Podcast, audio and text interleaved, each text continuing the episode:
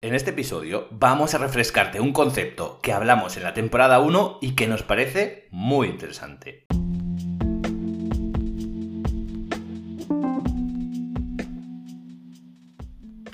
Muchas veces hablamos de, rentabilidad, de restaurantes rentables y nos quedamos tan anchos, como si fuera algo fácil, ¿no? Y, y sí, ¿Qué es la rentabilidad? Pues bueno, pues la rentabilidad es conseguir el máximo de resultados posibles con el mínimo de recursos posibles. Pero ¿cómo lo hago? ¿No? Es la pregunta. O sea, ¿cómo se hace? ¿Cómo se consigue? Porque es muy fácil de decir, pero ¿cómo lo consigo? Pues bien, en el episodio de hoy os traigo las tres bases de un restaurante rentable. Enciende los fogones, que empezamos. Bienvenidos al podcast donde encontrarás todas las herramientas que necesitas para estabilizar y hacer crecer tu restaurante. Hablamos de marketing, gestión, talento humano y servicio de una forma fácil y práctica para que la falta de tiempo y dinero no sean impedimentos en lograr el éxito de tu restaurante. Nosotros somos Freddy, Alex, Paco y John. Y nos tienes a tu entera disposición. Arrancamos. Muy buenas a todos y bienvenidos a un nuevo episodio de Air Podcast. Hoy es lunes, lunes de gestión y administración y bueno, pues voy a estar yo a cargo de este episodio, John Fernández, y como no, pues voy a hablar de restaurantes rentables, voy a hablar de rentabilidad para restaurantes. Y es que, como decía en la introducción, muchas veces hablamos de rentabilidad, yo soy el primero, de conseguir más ingresos, de conseguir más beneficios, pero ¿cómo se hace realmente esto? ¿Cómo lo hacemos realmente esto? Bueno, es muy fácil porque realmente eh, sí que es cierto que el trabajo pues es muy amplio, que el control pues eh, es un control del día a día, pero al final las bases son tres. Al final las bases son tres. La primera de todas las bases, la primera es eliminar los costes prescindibles. Es decir, eh, de toda nuestra estructura de costes que tenemos en nuestro restaurante, eliminar todos aquellos costes que, nos, que son prescindibles, que no nos hacen falta. ¿Qué puede, entrar en este bloque de, de costes prescindibles? Quizá una suscripción al diario. ¿Hace falta una suscripción al diario? Más en estos momentos que estamos grabando este episodio con el tema del COVID, las restricciones, ¿cuánto estamos pagando por esta suscripción al mes? ¿No? ¿Es prescindible? Seguramente sí, al no ser que vengan cada día gente a leerte el periódico y sea una parte clave de tu negocio, es totalmente prescindible. Suscripciones a según qué, ofertas. Quizá, mm, pues no sé, tener Netflix o tener HBO tener cualquier cadena de, de televisión por cable en un restaurante. Quizá contratar, tener contratado los partidos de fútbol cada vez, ahora estamos en COVID, en el momento en que grabamos esto, y, no se pueden ver, pero es que cada vez se están viendo menos. La tendencia es ir menos al bar o al restaurante a ver el partido. Sí que hay bares muy específicos que como concepto, pues sí que les es, sí que es un coste imprescindible este, porque la gente va a ver ahí el partido. Pero antiguamente, como era la obligación de que todos los restaurantes o todos los bares que tuvieran, eh, o cafés que tuvieran tele, tenían que tener todos los canales de, digital para poner todos los partidos, para poner todas las carreras, etc. Quizá esto es prescindible, porque quizás sí que vienen cuatro personas más a ver el partido, por ejemplo, pero te está costando mucho más de lo que te van a amortizar estas personas que te están viniendo, nuestros clientes. Por lo tanto, em, bueno, pues es un coste que, podemos eh, liquidar o eliminar. Aquí, en este sentido, hay que tener cuidado con aquellos costes eh, que, en, finanzas personales se llaman eh, costes hormiga, ¿no? Que son aquellos costes que no nos damos cuenta, que son aquellos pequeños costes que pasan desapercibidos. Porque seguramente cuando vayamos a hacer este, esta eliminación, ¿no? Este proceso, este punto 1, lo que vamos a hacer es fijarnos en los costes grandes, en, compras de mercaderías, en, personal, en demás. Pero es que no hay que olvidarse de estos pequeños costes, de lo típico de que por 10 euros al mes tienes acceso a no sé cuántas cosas. Del típico servicio de reservas que te cobran, eh, por poner un precio redondo y me lo invento, 30 euros o 30 dólares, que tiene muchísimas características, pero tú no lo estás utilizando, porque quizás lo estás apuntando en papel o quizás estás utilizando unas características mínimas, estás apuntando solo las reservas. Entonces, ¿para qué necesitas tanta infraestructura? ¿Para qué necesitas un servicio tan amplio? Con un servicio, con una versión de este servicio más económica, o bien con otro tipo de servicio, o bien sin ningún tipo de servicio, y lo haces a mano, ¿vale? Porque muchas veces sí, hay que estar digitalizados, hay que estar online, reservas online, pero ¿lo estás usando? No, pues ¿para qué lo pagas? ¿Te está aportando algo? No, pues ¿para qué lo pagas? Entonces estas pequeñitas cosas de 10 euros, de 15, que no nos damos cuenta que nos vamos inscribiendo, promociones de tal, ah bueno, los tres primeros meses gratis, tanto, 0 euros, gratis, y luego pagas tanto. ¿Qué pasa? Que pasan estos tres meses y luego empiezas a pagar y tú como no lo estás analizando, pues no te das ni cuenta. Entonces, siéntate, desarrolla, coge una lista de todos los costes que tienes en tu negocio y elimina todos aquellos que son prescindibles en este momento. ¿Vale? En este momento. Y ya tendríamos el punto uno, que es la limpieza. Un, punto fácil o un, tip fácil o, bueno, pues un aporte que os pueda dar para que sea mucho más fácil es que cojáis una hoja en blanco cojáis una, tengáis una hoja en blanco y luego tengáis en otro lado tengáis una hoja con donde tengáis todos los costes que tenéis, que habéis tenido en vuestro restaurante. Y entonces, en lugar de coger todos los costes y quitar los prescindibles, hacerlo al revés. En la hoja en blanco empezáis a poner los prescindibles. Hombre, costes de personal es prescindible. ¿Se puede modificar? Sí, pero es prescindible. Costes de mercadería, pues es prescindible. Es, perdón, es imprescindible. Pues lo apunto. Y entonces vais a poner los imprescindibles.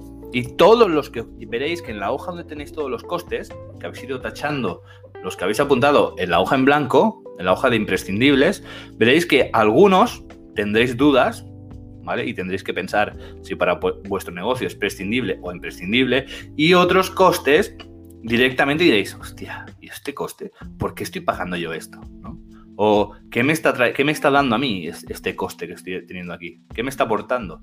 Pues igual no me está aportando nada. Bueno, entonces, esta manera, esta manera de hacerlo es una manera muy fácil para realmente darte cuenta de los costes imprescindibles. Cuando ya hemos hecho esta limpieza, ¿vale? Hemos quitado todos los costes eh, prescindibles para nuestro negocio, que ojo, no tienen que ser los mismos para cada uno de los restaurantes. Cada restaurante tendrá sus costes prescindibles o costes imprescindibles. Vale, hemos hecho esta limpieza, por lo tanto vamos a pasar al paso 2. ¿Y el paso 2? ¿Qué es el paso 2? Pues bueno, si hemos trabajado los, los prescindibles, ahora vamos con los que son imprescindibles. Hay costes en nuestro restaurante que no se pueden prescindir. No podemos dar servicio si no tenemos personal. No podemos ofrecer una oferta gastronómica si no compramos comida. No podemos cocinar si no tenemos electrodomésticos que gastan luz.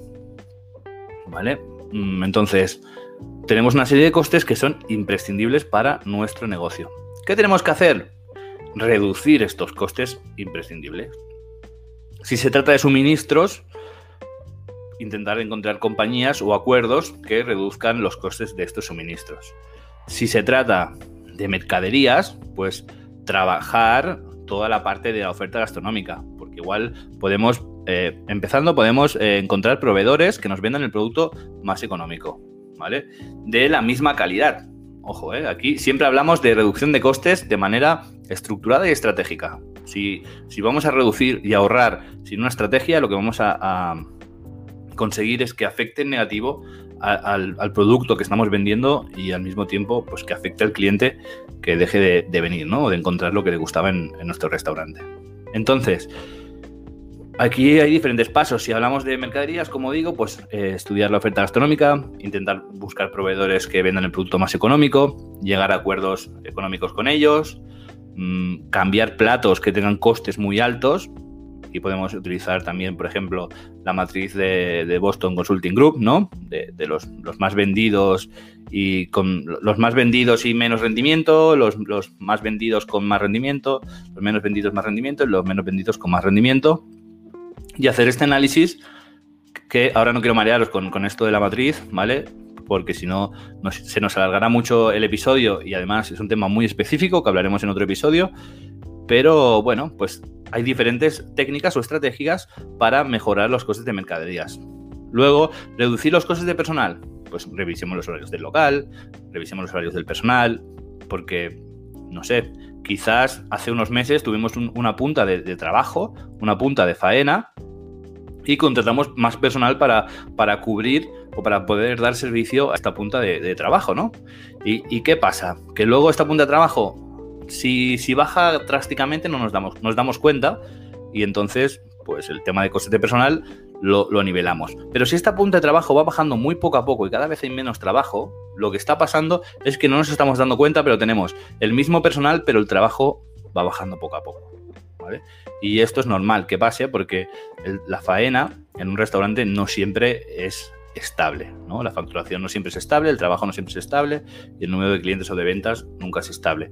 Por lo tanto, aquí hay también diferentes estrategias que iremos desarrollando en este podcast a lo largo de los episodios para que podáis, eh, bueno, pues dar solución a todo esto, ¿no? Sobre todo, lo importante hoy es el tema de conceptos, ¿vale? Y aquí el concepto es en reducir los costes imprescindibles. O sea, aquellos costes que es que no puedes prescindir de ellos, por lo tanto, no te queda más que eh, reducirlos. Y luego, en cuanto a otros costes, hemos hablado de suministros, pero podemos hablar del alquiler, quizás se puede renegociar o no, o compañías, ¿no? La compañía quizá de los extintores, la compañía del servicio de antiplagas, la gestoría, temas de, abogados, temas de, marketing. Bueno, pues revisar todos los costes y mm, encontrar compañías más económicas que nos hagan el mismo servicio o llegar a un acuerdo con la compañía que estemos trabajando ahora. Bien, dicho esto, hemos eliminado, hemos eliminado los costes prescindibles, ¿vale? Todos aquellos costes que no nos hacen falta en este momento en el restaurante. Hemos reducido todos los costes eh, imprescindibles, aquellos costes que, que, sin ellos no podemos dar servicio, sin ellos no podemos trabajar, sin ellos no somos quien deberíamos ser o, quien somos, ¿no? Nuestro concepto. Y ahora vamos al, al, factor o a la base de la rentabilidad número 3. Bien, una vez que hemos reducido costes, ¿vale? Aquí ya hemos tenido un aumento de rentabilidad. ¿Por qué? Porque si estábamos facturando, me lo voy a inventar, 20.000 y teníamos unos costes de 19.000, estábamos teniendo un beneficio de 1.000. ¿no? Pero al reducir costes, ahora ya hemos, seguimos facturando 20.000, ¿no? Pero hemos bajado la facturación de 19.000 a 17.000. Por lo tanto, en lugar de que nos queden 1.000, dólares o 1.000 euros de beneficios, nos va a quedar 3.000. O sea, bajando los costes y manteniendo la facturación sin vender más, para que veáis lo que siempre decimos, de que vender más no siempre es eh, ganar más, nos va a quedar un beneficio más alto. Bien, ¿Y qué hay que hacer ahora? Pues bueno, pues darle la última estocada, ¿no? Darle el último golpe, ¿no? Eh, para subir, para potenciar mucho más esta rentabilidad. ¿Qué hay que hacer? Bueno, pues la base número 3, encontrar nuevas líneas de ingresos.